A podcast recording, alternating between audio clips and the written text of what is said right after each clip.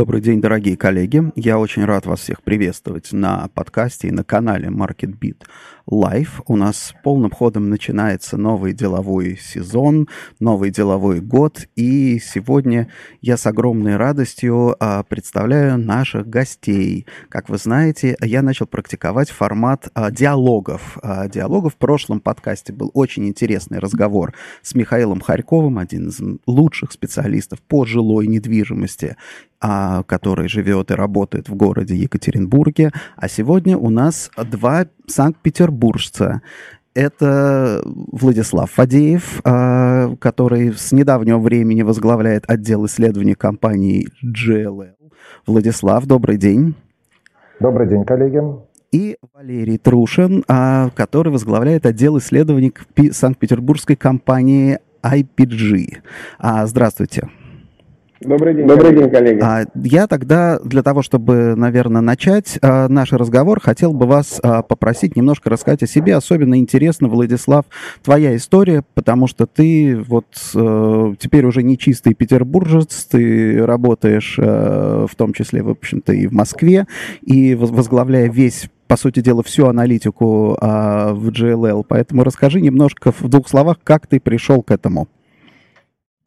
Денис, спасибо, во-первых, за приглашение. Очень приятно поучаствовать и поговорить и про Петербург, и в целом а, про все, что мы будем рассказывать. Ну, о себе я на рынке недвижимости 2008 года, а, то есть вот перед кризисом 2008 года я пришел на рынок недвижимости, э, естественно, больше часть своей карьеры я занимался э, Петербургом, но уже последние несколько лет я активно э, включался в работу московского офиса GLL, и мы делали много совместных э, проектов. Э, и вот э, полгода я уже сейчас нахожусь в Москве в таком режиме, живу по-прежнему в Петербурге, ну, как и многие-многие люди, которые ездят на Сапсане, они, ну, на самом деле, Сапсан полностью э, заполнен людьми, которые вот таким вахтовым методом переезжают из Москвы в Петербург, поэтому я вот стал одним из них. И действительно с января этого года я являюсь руководителем отдела исследований GLL по России. Таким образом, да, если говорить о том, чем я занимался до недвижимости, я работал в Центре стратегических разработок «Северо-Запад». Это структура, которая является э, филиалом э, структуры, которая в 2000 году делала стратегию Владимиру Владимировичу при, при его первом э, значит, приходе в Это Греф, власть, по, да, Греф вот. по-моему, руководил, да, этой структурой?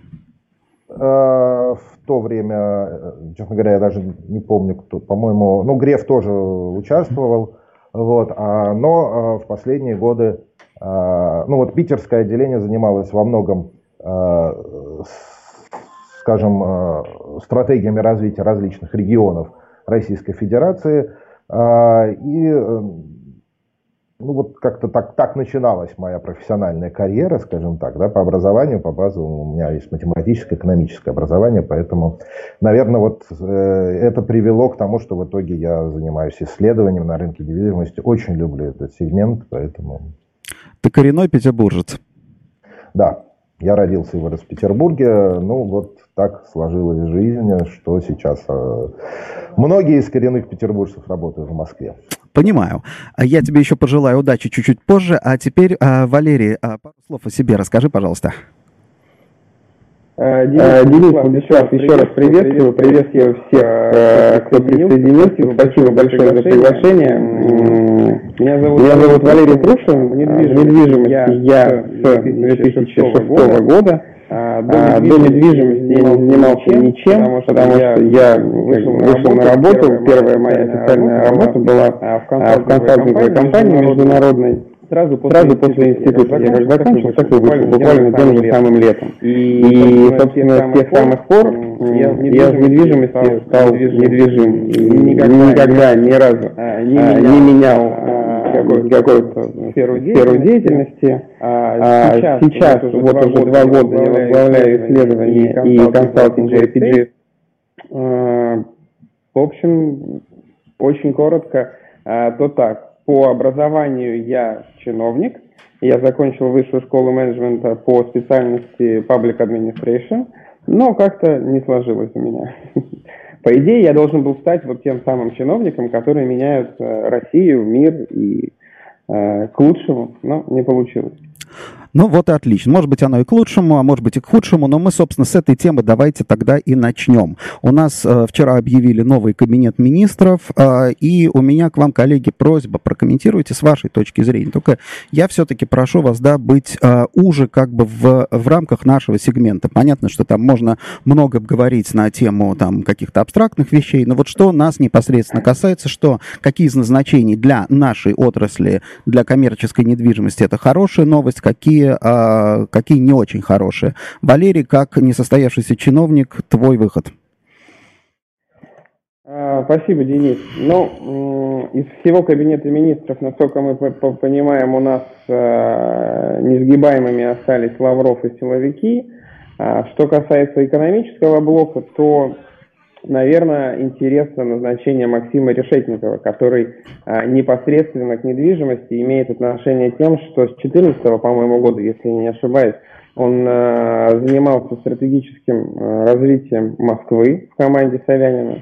А, история, когда он хотел, чтобы весь девелопмент а, социальной недвижимости лег на девелоперов. Я так помню, что это его инициатива была. И его же инициатива была полностью снос уличной торговли.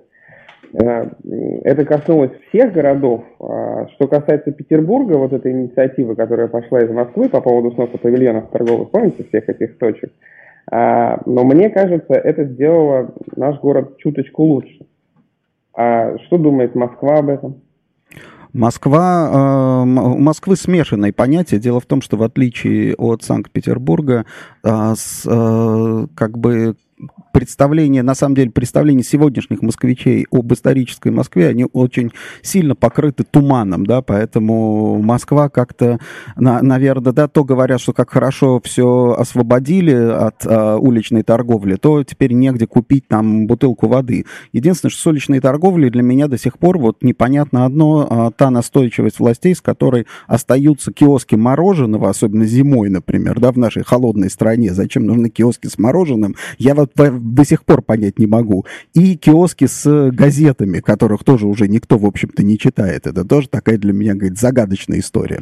Вот. А... Ну, к слову, к слову да. Денис, да, у нас тоже остались э, газетные киоски, в которых продается пресса, но все-таки Петербург, а, там бывают люди, которые покупают газеты, и за завтраком я встречаю очень много людей, которые читают именно газеты.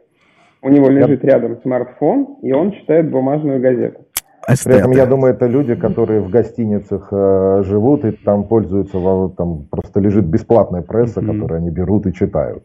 А кстати, а кстати, вот такой вопрос по поводу, мы сейчас будем постепенно переходить а, к жизненному укладу и к, к наверное, культуре городской. Вот а, я слышал о том, что петербуржцы в метро занимают а, на эскалаторе обе полосы, а, обе стороны, и справа, и слева, а москвичи бегают а, по левой стороне. Это правда?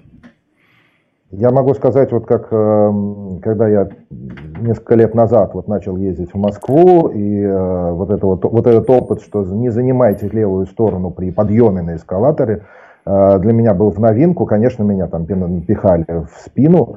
Вот. А, но э, я обратил одно, внимание на одну очень интересную особенность в Петербурге. Когда ты спускаешься в метро где-нибудь, скажем, на Кировском заводе или где-нибудь ну, в спальных районах, да, где есть длинные эскалаторы, они там почти везде, за исключением считанного количества станций, где э, почти на поверхности. Там действительно все поднимаются на двух сторонах эскалатора, и все хорошо. Но стоит тебе спуститься на Невском проспекте, а, как вот буквально там пять лет назад я начал обращать внимание, что вот эта вот очередь э, поднимающихся э, начала приобретать такую форму нормального распределения. То есть вначале все по одному так редко, потом, значит, по одному, но уже плотно, а потом начинается такое вот утолщение, значит, то вот один человек встанет на, на левую сторону, потом уже много их подряд стоит, потом в серединке, когда, ну, видимо, народ проходит вот эта вот масса, она становится плотной, и в конце, значит, очередь опять все стоят по правой стороне эскалатора. Я тогда сделал вывод, что вот а, абсолютно очевидно, на каких станциях работают э, либо больше москвичей, либо больше тех, кто ездит в Москву. Поэтому это действительно так, э, хотя уже сейчас и в Москве действительно пытаются во все, на всех станциях метрополитена да, заставить людей занимать обе стороны. Ну да, но пока, на самом деле, пока народ населения сопротивляется с отчаянием, а, с отчаянием. Давайте теперь, коллеги, перейдем а, к а, недвижимости. И я бы в двух словах а, попросил бы а, рассказать об итогах прошедшего года и прогнозах на будущий год. Наверное, я бы начал с Валерия. Валерий, с тебя. Почему? Потому что Владислав, как человек теперь, который смотрит уже не только на Санкт-Петербург, наверное, ты можешь можешь дать потом более широкие комментарии по этому поводу. И да, напомню, что у меня на экране, Владислав, потом ты мне скажешь, когда вывести э, твоя презентация. Валерий, пожалуйста. А, давайте начнем тогда, наверное, с ключевого события, которое знаменовало конец уходящего 2019 года, точнее уже ушедшего. Это арабский фонд э, Мабадала, приобрел 49% акций э, галереи у Морган Стэнли. И теперь как бы, крупнейшим торговым объектом э, Санкт-Петербурга владеют пополам Морган Стэнли и, собственно, арабы. Я не знаю, начнется ли в Петербург экспансия арабских денег, очень хотелось бы, потому что вообще 2019 год показал существенное оживление на рынке а, инвестиционной активности, потому что если мы а, в 2018 году получили инвестиции прямых в недвижимость 0,6 миллиарда долларов, то в 2019 году мы перешагнули а, вот за счет этой сделки миллиард. Ну, там в сумме получилось. Мы видим, конечно, изменение портрета инвестора. Иностранцы практически полностью ушли, что связано с высокими политическими и, как следствие, экономическими рисками э, инвестиций, но стали на арену инвестиционной активности выходить наши местные игроки. А, буквально недавно я вчера прочитал э, статью в нашем деловом издании, что у нас есть одна семья, я, я забыл фамилию, а, не помню, а, какой основной бизнес, но за последние там, пару лет они инвестировали в недвижимость 2 миллиарда рублей. А, то есть они покупают здания, а, каким-то образом их реновируют и э, дальше, собственно, заполняют. А, это что касается инвестиций. Что касается офисов, мы по всем показателям вышли из пике. Пике было связано с тем, что у нас отсутствовал качественный новый ввод. В 2018 году взялось вообще всего 16 тысяч спекулятивных площадей. 2019 год это 89. На 2020 мы прогнозируем э, больше 150. Э, и я надеюсь, что наконец э, в 2020 году реализуется тот отложенный спрос, который формировался, сформировался, и, собственно, ну, как бы людям просто некуда было садиться. У нас же достаточно быстро растут айтишники. К нам вернулись э, вернулся наш нефтегаз. В прошлом году они подравнялись по э, структуре сделок, примерно по 30% забрали и те, и те. А, я надеюсь, что этот рост продолжится, и, собственно, поглощение очень хотелось бы, чтобы мы пробили наши 150 тысяч ежегодные а, побольше, потому что то, как развиваются айтишники, ну, любо-дорого смотреть. Это чистое Склада. поглощение 150 тысяч? Нет, это чистое поглощение, поглощение у нас из года в год примерно 100-130. 150 было в 2008 году, ну, когда все там свело, а, офисы новые открывались, а, и, собственно, там все приходили в Петербург и открывали свои офисы. Вот. А сейчас э, мы оцениваем порядка 130 тысяч чистое поглощение. Спасибо большое. Владислав, а, тебе слово. Давай э, я предлагаю просто посмотреть вот в подтверждение слов Валерия, которые про то, насколько ай- э, айтишники активны на рынке офисной недвижимости Петербурга. Давай попробуем вывести вот диаграммку с э, структурой сделок на рынке Петербурга. Это страница, по-моему, пятая из той презентации, которую я присылал. Да. И просто в так. режиме онлайн. Да, да, да, да. да. Она на экране. Я, я, к сожалению, не вижу, что именно происходит на экране, поэтому я надеюсь, что ты мне подскажешь, как показать. Значит, вот а, верхняя полоска, да, действительно структура сделок, там видно, что айтишники занимают довольно большую долю рынка, но если выделить... Скажем, Информационные кликнуть, технологии, да? Вот. Да, угу. да, если кликнуть по легенде на, именно на информационные технологии... Да, я уже сделал, да. Угу. То сверху получается цифра, э, какова доля айтишников за всю вот, ну, там, за последние uh несколько лет, да, uh то есть там с 13 наверное, по 19 год. uh Вот. Но а, самое интересное, это на, посмотреть на, если подвигать бегунок внизу, значит, то посмотреть, какова доля айтишников за последние 4 года, с 16-го. Угу. Так, 32. 32 процента. Значит, вот э, это за последние годы. И это вот в сравнении, в, в, очень долгое время обсуждалось, что насколько э, популярны э, офисы, насколько популярен «Газпром» среди арендодателей. А, что к нам придет «Газпром» и будет занимать много. Мы видим, что вот с 2016 года именно IT-сектор является ключевым. А «Газпром» был активен в, э, там, где-то с 11 по 16 год. Если, опять же, подвигать бегунок по 16 год, то так, мы сейчас, секунду. А, разработка недр, да, вот я включу. Разработка недр, точно. Да. Вот. А, а вот Аллах, Аллахта-центр а, Газпромовская, она в, в эти сделки ведь не входит же в любом случае. Это не входит, да, это все-таки не сделка. Да, ну да, но я имею в виду, что поэтому... активно, активность по занятию площадей. А то да, просто, просто к тому, что это, может сложиться, сложиться мнение, что Санкт-Петербург это город айтишников исключительно. А на самом деле это так и есть последние несколько лет, потому что действительно айтишники развиваются колоссальными темпами. А, у нас очень хорошая образовательная база. Э, и проблема заключается сейчас в том, что многие эти компании, наверное, все крупнейшие, столкнулись просто уже с нехваткой персонала. Вопрос, не нехватки площадей, вопрос нехватки площадей тоже существует, но критичным становится вопрос нехватки персонала, потому что э, все хорошие студенты забраны ну, максимум со второго курса. Максимум. А может быть, даже из первого, а в некоторых случаях и со школы. А почему, э, хорошо, вот у меня такой вопрос. Каким образом э, Санкт-Петербургу так удалось активно привлечь к себе IT-технологии? У нас же много, на самом деле, городов, и, в принципе, вот в Москве мы не видим такого доминирования айтишных компаний, ну, в относительном, понятно, исчислении. А вот в этом, наверное, и вопрос, что это относительное исчисление, потому что если мы посмотрим на количество федеральных э, и международных компаний, у которых где-то есть штаб-квартиры, да, то они все, ну, почти все в Москве. А для IT это не так принципиально важно, и это раз. Поэтому на, вот, на том, что в фоне, что просто московский рынок э, ну, в разы крупнее петербургского офисный, то в Петербурге доля айтишников очень высока, и они для нас очень э, там, важны да, для питерского рынка. А, это первый фактор. И второй фактор – это фактор образования, потому что, ну, давайте посмотрим на те э, вузы, которые выигрывали международные олимпиады по программированию последние годы. Ну, там либо Москва, либо Петербург э, и еще, по-моему, пару раз китайцы. Угу. Ну, вот, я знаю... Москва и Петербург там делят между собой там, через раз. Да, некоторые... Был период, когда петербургские вузы, соответственно, это ИТМО и Санкт-Петербургский госуниверситет забирали, там, по-моему, 5 лет подряд. Я могу сейчас ошибиться в цифре, но, в общем, много лет подряд делили только между собой. Поэтому база образовательная очень сильная айтишная.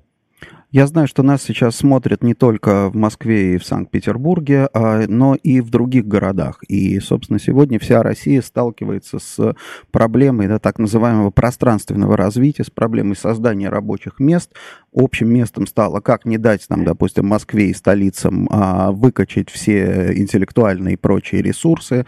Вот, собственно, я так понимаю, что Санкт-Петербург, ну, благодаря в том числе, конечно, и административному ресурсу, сумел создать а, такую достаточно серьезную серьезную конкуренцию и альтернативу Москве с точки зрения, опять же, создания там высокооплачиваемых рабочих мест и привлечения, самое главное, привлечение человеческого капитала. Владислав, в чем секрет с твоей точки зрения? То есть что самое правильное было сделано?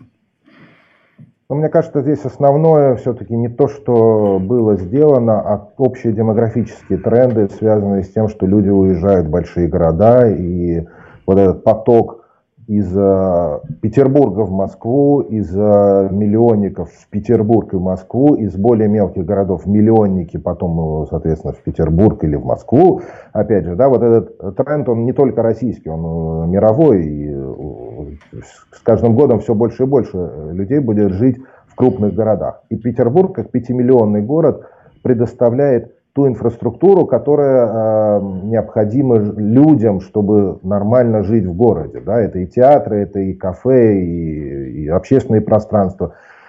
Может быть, в чем-то уступает пока Москве, в чем-то превосходит Москву, но вот, тем не менее, это вот эта вот культурная составляющая, когда ты можешь не только собственно, работать, но можешь и пойти в театр, и в музей, и, даже если ты будешь каждый день ходить, ну не каждый день, но, предположим, каждую неделю ходить куда-то по выходным дням э, в театр и в музей, ну, в общем, тебе на несколько лет хватит, э, если хватит денег на все это.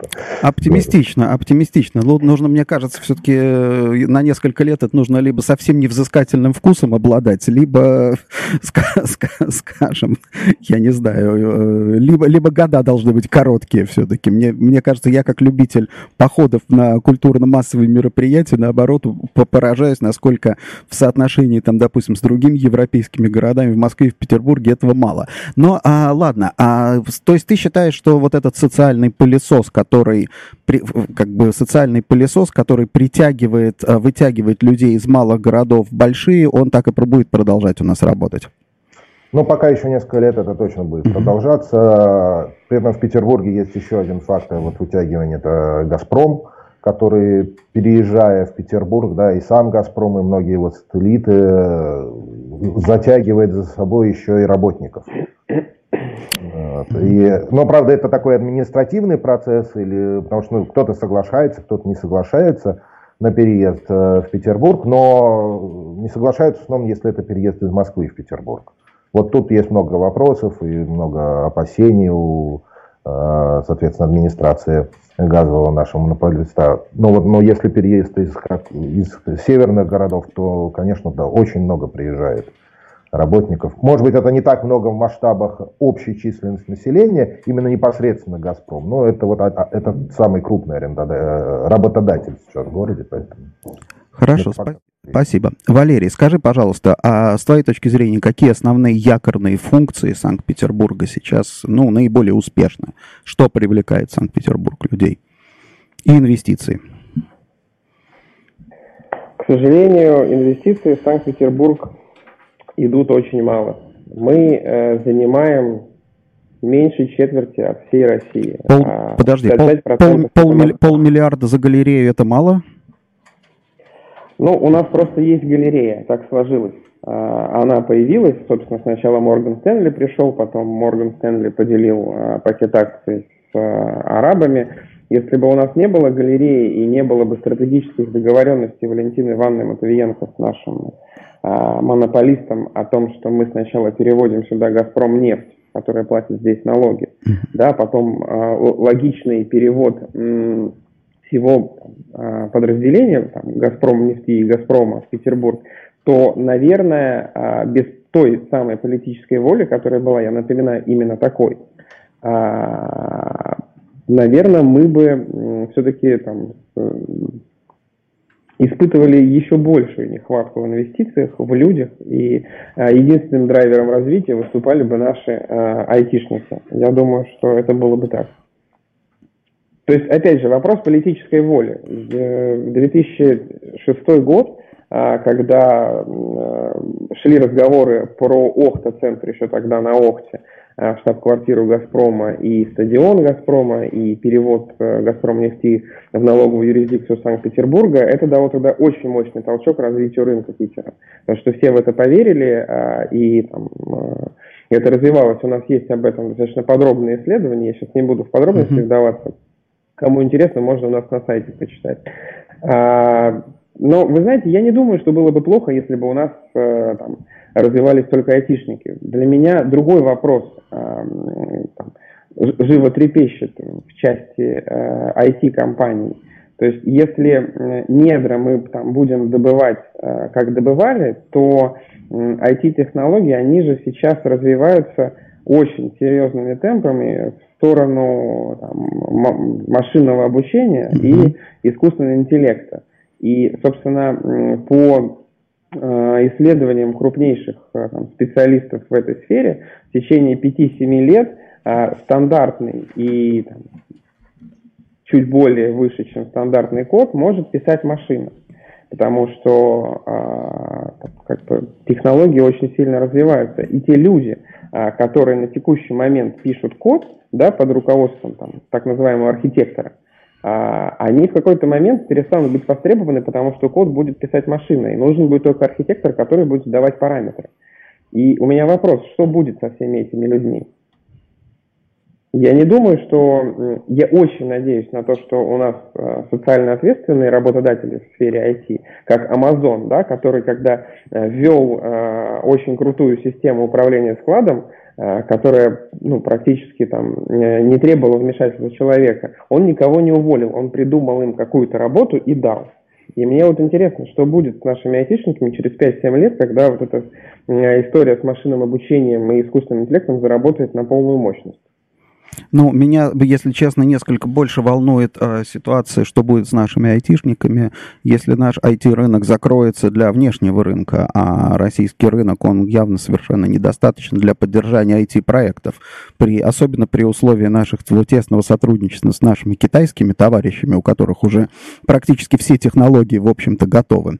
Вот. А, но это на, на, на самом деле интересно. Вот скажите, пожалуйста, а, скажи, пожалуйста, вот ты сейчас, а, у нас нов, модно модная тема на урбанистических форумах «комфортный город». Вот э, Санкт-Петербург – комфортный город для жизни? Да, вполне. Э, для жизни Санкт-Петербург – комфортный город. Потому что я недавно прочитал исследование Кушмана большое э, в отношении того, куда э, будут идти инвестиции. И там введено, оживлено понятие Gateway City – ну, то есть как бы город-ворота. Uh-huh. Я очень давно не сталкивался с этим понятием в рамках недвижимости, в рамках урбанистики, и Кушман это понятие освежил, сказав, что все инвестиции пойдут в Gateway Cities. Так вот, э, Петербург э, это такой мостик, наверное, тоже Gateway City. Э, в чем отличие таких городов европейских и мировых от российских? У нас наши города, Петербург и Москва, притягивают внутреннее население – крупные города э, США и Европы притягивают население со всего мира. Угу. А потому что для этого есть инфраструктура. На текущий момент э, инфраструктуры Санкт-Петербурга э, достаточно для того, чтобы там, увеличивать туристический поток, но не выступать в чистом виде как Gateway City для, для всего мира, потому что Россия очень сильно закрылась. Но для внутреннего, для внутренних ворот перед Москвой Петербург вполне себе удачный, успешный и прекрасный город. Ну, здесь единственное, что мы по инерции, по инерции рассуждаем, там, закрылось для всего мира, и имеем в виду Европу, допустим, и Запад, да, но, тем не менее, Россия достаточно открытая страна для бывших а, республик СНГ, а, я думаю, что мы достаточно открытая страна и для восточных стран, поэтому, в принципе, Gateway City, там, как теперь окно в Европу для Китая, наверное, да, может Санкт-Петербург таким быть? Ну, как только ввели э, визы электронные, то, наверное, это даст еще дополнительный... Да, про электронные, пару слов про электронные визы. Расскажи, пожалуйста, Владислав. Ну, на самом деле, как бы их ввели вот с октября, по-моему, да, месяца, я вот сейчас точную дату не помню, а, и сразу возникло много технических вопросов, потому что э, это, безусловно, даст определенный приток туристов. Он и сейчас уже, э, поток туристов в Петербург там достигает примерно 9 миллионов человек, официальные данные. 9,1 9,1 опубликовали, да. Вот. А по неофициальным это цифрам это около 15 миллионов, потому что ну, не все э, из этих 9 миллионов, в смысле 9 миллионов это те, кто регистрируется, а 15 это те, кто там еще приезжает и через Airbnb и другие средства размещения. Вот. Так вот, а, безусловно, электронная виза даст еще некоторый приток а, туристов, может быть, не очень большой, может быть, это будет дополнительный там 1, 2, может быть, 3 процента.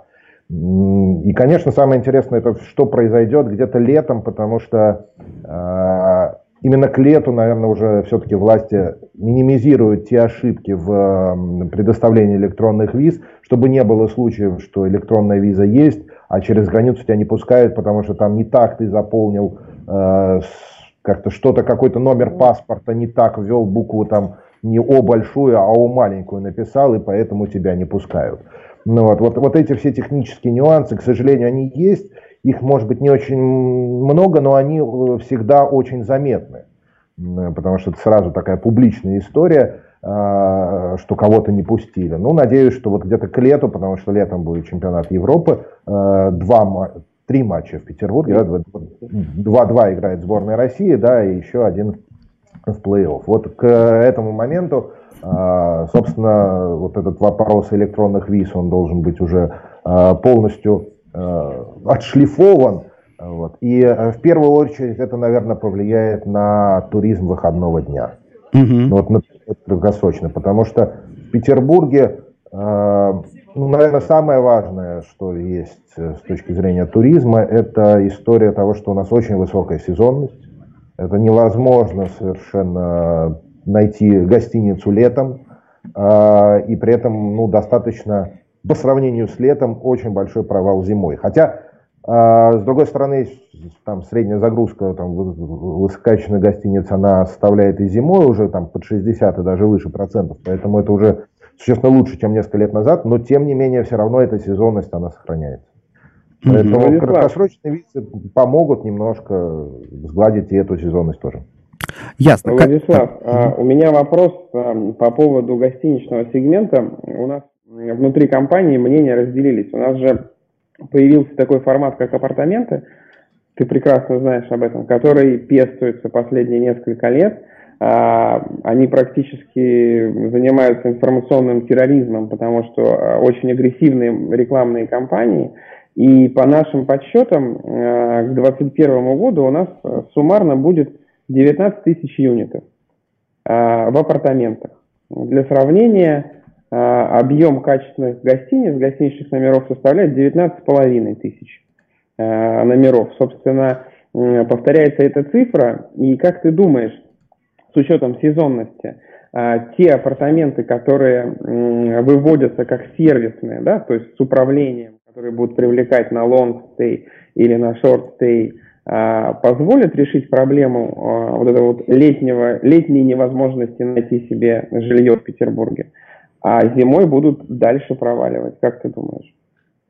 Ну, мне кажется, что надо понимать, что многие из этих апартаментов, апарт-комплексов, да, сервисные, они все-таки расположены не в центре Петербурга. А, это возвращаясь там к вопросу о том, комфортный ли город Санкт-Петербург для жителей, для туристов. Вот, э, я не совсем согласен, может быть, с твоим утверждением, что он комфортный, потому что мне кажется, что комфортен центр города, где представлена вся инфраструктура, но, к сожалению, совершенно некомфортно пока спальные районы, и связка между спальными районами и центром города – это отдельная большая история, потому что эта связка не развивается. У нас не строится ни метро, ни дороги практически, и поэтому там, назвать жизнь где-то на, в спальных районах комфортной, если тебе надо при этом быть в центре города, это, наверное, очень сложно. А, и, все, и апартаменты, они вот действительно расположены скорее ближе к спальным районам, и они, безусловно, будут составлять конкуренцию трехзвездочным отелям но не более высокого уровня.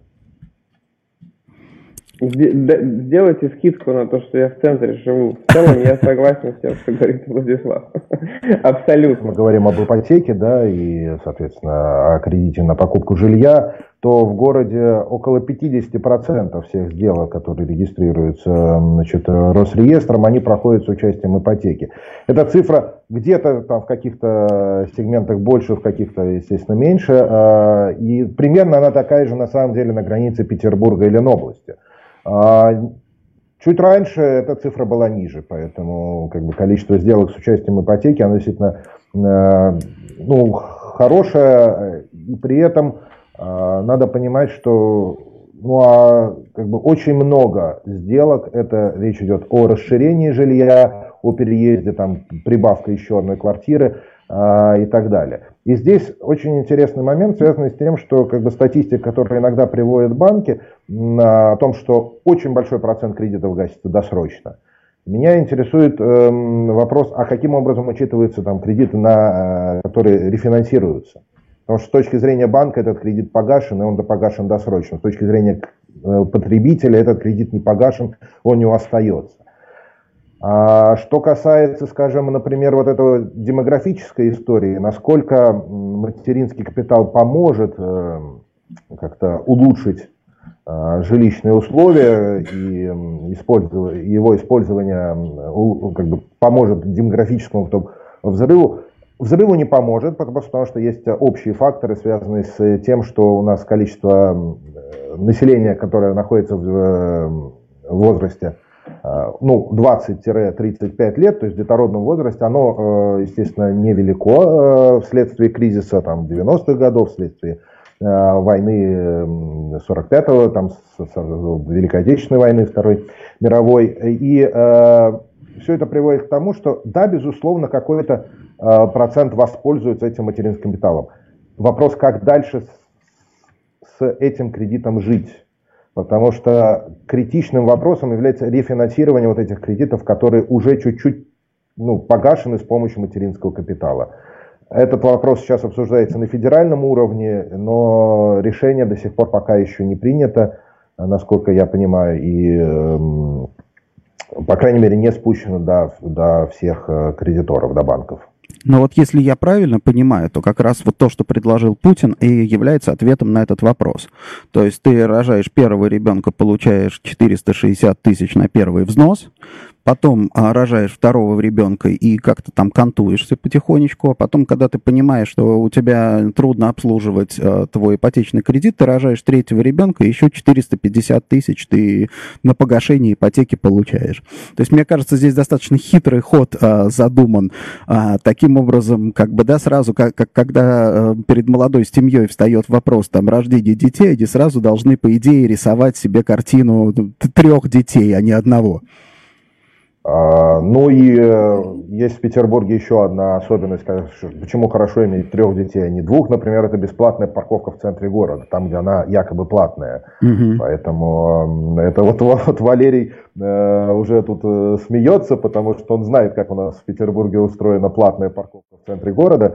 Уже 4, наверное, года, как она является платной, но за нее платят, дай бог, 20% наиболее ответственных людей, потому что всем остальным все равно никакие счета не приходит. Это показывает вот эту вот просто э, ну, беспомощность какую-то э, предыдущей власти в решении каких-то вопросов, связанных с федеральным законодательством.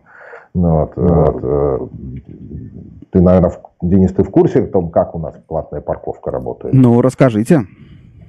Ну, есть зона, ограниченная в центре города, она ну, действительно одна из наиболее тяжелых с точки зрения парковки. По примеру Москвы, э, власти города ввели платную парковку, установили паркоматы, э, сделали разметку, ездят машинки, фотографируют. Правда, сейчас в последнее время машинок было мало. Но проблема заключается в том, что э, даже если ты сфотографировал машинку, владелец ее не заплатил за парковку, прислать штраф за неоплаченную парковку власти города не могут, потому что ГИБДД им не отдает э, данные владельца.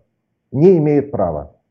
Я не знаю, как бы вот в Москве право имеют, а в Петербурге, э, согласно федеральному законодательству, э, власти города не могут получить данные автовладельца, то есть не могут прислать тебе штраф. Поэтому даже если ты припарковался, есть большие шансы, что штраф тебе не придет. Единственное, что сдерживает тех, кто платит, это то, что э, штраф может прийти в течение трех месяцев после совершения административного вот этого правонарушения, да, неоплаченной парковки. Угу. Поэтому, если ты припарковался, и в течение трех следующих месяцев власти города с ГИБДД там, и, соответственно, договорятся, то те задним числом как бы доказывают, что Понятно. штраф может прийти. И так вот в этом, вот в этом состоянии э, центр Петербурга живет уже последние, ну, где-то примерно три года. Любопытно, любопытно, вот не знал. Кстати, вот я открыл у себя статистику, а, душевая задолженность по ипотеке в Санкт-Петербурге составляет по состоянию на данное ЦБ на 1 а, декабря 2019 года 86, ну, практически 87 тысяч рублей. Это это при том, что в Москве ипотечная задолженность 72 тысячи рублей. То есть ощутимо больше даже, чем в Москве, при том, что цены на жилье в Санкт-Петербурге ниже. То есть, в общем-то, по сути дела, большая, значительно большая часть э, по, жилья в Санкт-Петербурге под, находится под залогом. А это как вот соответствует ощущению? В принципе, да. Это связано с тем, что просто э, думаю, что выплаты идут в Петербурге медленнее, чем в Москве. Угу. Зарплаты ниже, и, соответственно, люди, конечно, погашают кредиты, но эти темпы этого, этих, этого погашения, они меньше, чем в Москве. Поэтому э, это один фактор. И второй фактор, связанный с тем, что ну, просто в Петербурге меньше, ну, вернее, больше вот эта вот история, связанная с коммунальными квартирами, она, угу. хотя и там каким-то образом сейчас уже ушла из э, топов новостей, но тем не менее она остается, и особенно и социальное жилье, которое предоставляется, тоже там а, с немного вопросов военным, многодетным семьям. То есть вот этот разъезд, разъезд коммуналок, да? Угу. А? Разъезд коммуналок, да, по сути дела? Да, ну, э, это было очень такая в топе новостей несколько, ну, вот, наверное, в конце 2000-х э, годов. Это было самое а, такая популярная история, как все-таки расселить коммуналки. Сейчас э, эта история ушла из такого вот повестки дня, такой острой повестки дня. Острые остаются вопросы с недостроями жилыми, они есть. Потому что эти недострои, несмотря на все старания властей, в какой-то период они э, приводили эти старания к решению этих проблем, но потом как-то стало все тихо, и все равно эти недострои остались, и появляются новые, там небезызвестная компания «Город», которая э, строила, строила и недостроила э, свои кварталы, причем крупные кварталы для Петербурга. Это один mm-hmm. из примеров таких. И последний вопрос по жилью. Реновация. У вас э, какие-то подвижки э, есть, э, какие-то перспективы? Очень слабо. Очень, очень слабо идет реновация жилья в Петербурге. Ну а, нет, я имею в виду про программы реновации. Есть у вас аналогичные, аналогичные тому, что делает Москва? Программа есть. Даже есть э, компания, которая занимается реновацией хрущевок. Э, ну, на настоящий момент она одна, это реновация СПБ. Э, но проблема заключается в том, что чтобы начать, ну, долгое время, чтобы начать этот процесс, им нужны были стартовые пятна. Где-то они были, и там этот процесс немножко пошел. Но в большинстве случаев, а выделено было, по-моему, 23 квартала или вот в таком примере, да, вот э, в таких масштабах, то есть кварталов Хрущева, которые должны быть реновированы. Из них э, реально процесс пошел примерно на меньше, чем на 10 э, площадках. Но вот на оставшихся, к сожалению, ничего не, не происходит, и пока, ну, надо сказать, что программа буксует очень сильно. Хорошо, спасибо. Валерий, есть что добавить по реновации? Э, э, по реновации нет, нечего добавить. Э, Владислав все правильно сказал. Действительно, а, идея была очень хорошая. Даже с точки зрения тех кварталов, которые предполагалось реновировать, мы же ну, с Владиславом понимаем, где это. И это там действительно то, что надо было. Да? Но, к сожалению, в силу разных причин эта история забуксовала. Сначала правильно не было пятен, потом пятна дали. А, у них, по-моему, да, 10 проектов они реализовали, но мне кажется, это в принципе достаточно сложный а, и технологический, и юридический а, процесс. Дай бог, чтобы они там, закончили эти 23 квартала. А что касается ипотеки, то мне кажется, ситуация, наверное, будет еще и усугубляться в Петербурге с общей массой ипотечных кредитов. Потому что если прикинуть 400 э, тысяч, 20% э, взнос, ну, в среднем берем, да, это 2 миллиона. 2 миллиона – это отдушка. Угу. А на семью с одним ребенком, наверное, это э, при прочих равных неплохо. А на семью там 2 плюс детей, это уже, конечно, нет. И те 450 тысяч, которые будут за третьего, это погашение текущей ипотечной задолженности, но никак не там, открытие новой линии на приобретение новой трехкомнатной квартиры. То есть, да. либо нужно давать больше денег. А, там. Ну, тут надо еще понимать, что э, и квартиры, купленные под материнский капитал, они практически не ликвидны, они не продаваемые до тех да, пор, пока да. ипотека не погашена. А, коллеги, а, спасибо большое. Последний вопрос, давайте такой типа блица, да? Ваши прогнозы на 2020 год, а, что ждем в 2020 году, самые главные события, какие-то там тренды вверх, вниз, вдоль, поперек? Валерий. По всем э, новостным каналам э, мы ожидаем в 2020 году, наверное, ближе к 2020 году, э, полноценный запуск, запуск цен. То есть э, «Газпром» приедет в Петербург. Э, и вопрос, который интересует всех специалистов офисного сегмента Санкт-Петербурга, что будет с теми площадями, которые якобы «Газпром» освободит, мы увидим э, в конце этого года. Здесь как бы там позиция наблюдателей – я считаю, что «Газпром» не освободит э, колоссальное количество площадей, потому что они все просто в башню не поместятся, а, и все будет нормально. А, мы ждем в 2020 году первых офисных билд-то-сьютов. Вот прям никогда такого не было, но сейчас идут достаточно там, углубленные переговоры по, на предмет этого, потому что, если разобраться, очень интересная ситуация. После айтишников офис-то никому не сдашь, по большому счету. Только кроме Что, так плохо, так плохо они с ним обращаются? Нет, наоборот, они обращаются с ним очень хорошо, но, предположим, даже плотность рассадки персонала, а количество зон общего пользования внутри офиса, оно не подходит консервативному бизнесу. Собственно, после айтишников могут снять только айтишники, а после всех остальных могут снять кто угодно. И если айтишники пойдут в build потому что они растут быстрее, чем растет рынок офисной недвижимости, вот это будет интереснее, чем съедет или не съедет «Газпром». Угу. Я думаю, что так. Владислав. Хорошо, спасибо, Владислав. Ну, мы ожидаем э, роста объемов строительства. Это прежде всего речь идет и о, об офисном сегменте, то, что Валера сказал, да. Э, действительно, в следующем году будет больше. Больше будет при этом не только просто квадратных метров построено на рынок, но больше будет тех, квадрат, тех метров, которые предназначены для сдачи в аренду, потому что, ну, не секрет, что последние годы там в Петербурге много строилось под себя, и Лахта-центр, например, там тот же самый. Вот, поэтому именно для арендного бизнеса сейчас действительно происходит увеличение объема вот этого спекулятивного строительства. Девелоперы готовы строить, начинать строительство и уже строят. Все это сопровождается ростом арендных ставок и снижением доли вакантных площадей. Хотя здесь очень любопытная история. Вот там, по нашим оценкам, за последний квартал там доля вакантных площадей в Петербурге чуть-чуть выросла, но при этом ситуация стала только лучше для арендодателя на самом деле, потому что выросла она за счет там, ну, ввода новых объектов, каких-то крупных блоков, там двух-трех штук. Ну, вот, но по сути в остальных э, комплексах она сокращается и там остаются какие-то маленькие-маленькие блоки. Поэтому э, происходит такая поляризация рынка. Аналогично происходит в складском сегменте. Мы о нем сегодня очень, вообще, по сути, не затронули его, да. Вот. А, хотя на самом деле, вот, наверное, это один из наиболее динамичных сегментов, который будет э, в ближайшие несколько лет в городе. Потому что если очень долгое время у нас там ничего не происходило, и объемы строительства там были на уровне 100 тысяч квадратных метров, плюс-минус там где-то в какие-то периоды даже 60, в какие-то там 120.